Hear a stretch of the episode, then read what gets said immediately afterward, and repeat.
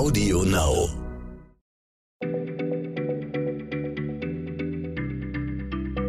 Schneller Schlau, der tägliche Podcast von PM.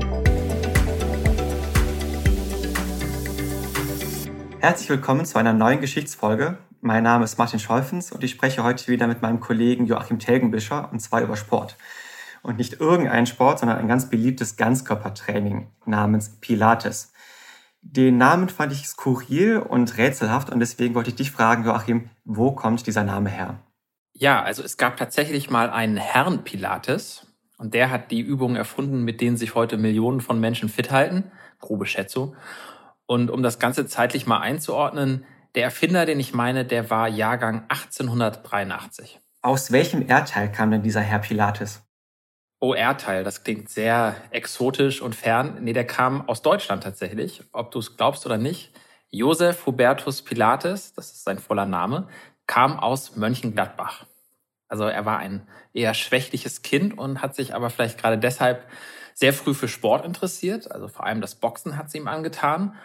Und damals in den Jahren um die Jahrhundertwende, da kam auch Bodybuilding zum ersten Mal so richtig in Mode. Äh, und dafür hat sich Pilates auch begeistert. Ich habe jetzt weder in meinem Leben Bodybuilding betrieben noch Pilates, muss ich zugeben. Aber ich glaube, Pilates ist jetzt alles andere als plumpes Gewichtheben, oder?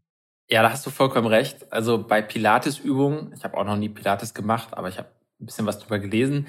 Da geht es eben nicht darum, den Bizeps aufzublasen, sondern die Körpermitte, also die Rumpfmuskulatur vor allem zu stärken.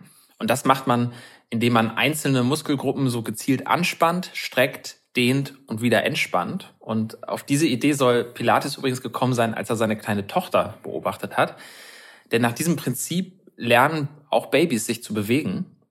Aber falls ihr euch jetzt Herrn Pilates als treusorgenden Vater vorstellt, dann muss ich euch leider enttäuschen, weil er hat im Jahr 1912 seine ganze Familie einfach im Stich gelassen und ist nach England ausgewandert. Das ist ziemlich eine traurige Geschichte, ist aber für die Entwicklung seiner Übungen sehr wichtig. Dann erzähl mal die Geschichte. Naja, weil ein paar Jahre später ist der Erste Weltkrieg ausgebrochen und Pilates wurde als sogenannter, in Anführungsstrichen, feindlicher Ausländer interniert. Also man hat ihn in ein Lager gesteckt und da hat er sich zum Ziel gesetzt, seine Mitinsassen fit zu halten. Er hat sich also Übungen ausgedacht und sogar Sportgeräte gebastelt.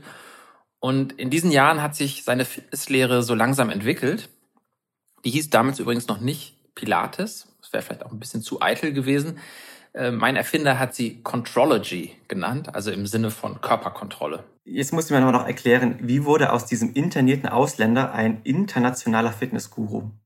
Also Pilates Glanzzeit, die hat dann nach dem Krieg begonnen. Im Jahr 1926 ist er nach New York ausgewandert und hat da ein eigenes Fitnessstudio eröffnet und es hat sich gezeigt, seine Methoden waren extrem populär auch bei den äh, berühmten, den schönen und berühmten, also auch Stars und Sternchen haben bei Pilates trainiert. Dass Pilates überhaupt keine Ausbildung und auch keinen Abschluss hatte, das war aber den Kunden und Kundinnen völlig egal. Als fitter Typ ist Pilates wahrscheinlich auch sehr alt geworden, oder? Ja, überdurchschnittlich würde ich sagen. Also er ist am 9. Oktober 1967 an den Folgen eines Lungenemphysems gestorben. Da war er 83 Jahre alt, immerhin. Er hat am Ende aber auch äh, zu viel geraucht und getrunken und wenn er das nicht gemacht hätte, dann wäre er wahrscheinlich sogar noch älter geworden und ähm, den großen Hype um Pilates hat er leider nicht mehr miterlebt. Dann musst du zum Ende noch erklären, wann dieser Hype angefangen hat.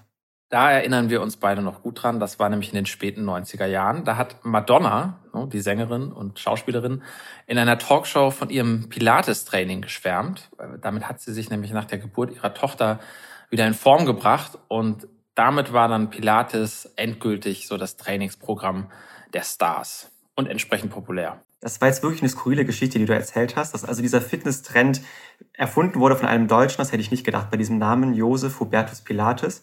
Und dass das, was heutzutage Stars betreiben, wie Madonna, angefangen hat als Trainingsprogramm für internierte Deutsche im Ersten Weltkrieg. Sachen gibt's. Danke, Joachim, dafür. Hat Spaß gemacht. Also tschüss und bis zum nächsten Mal. Ciao. Schneller Schlau, der tägliche Podcast von PM.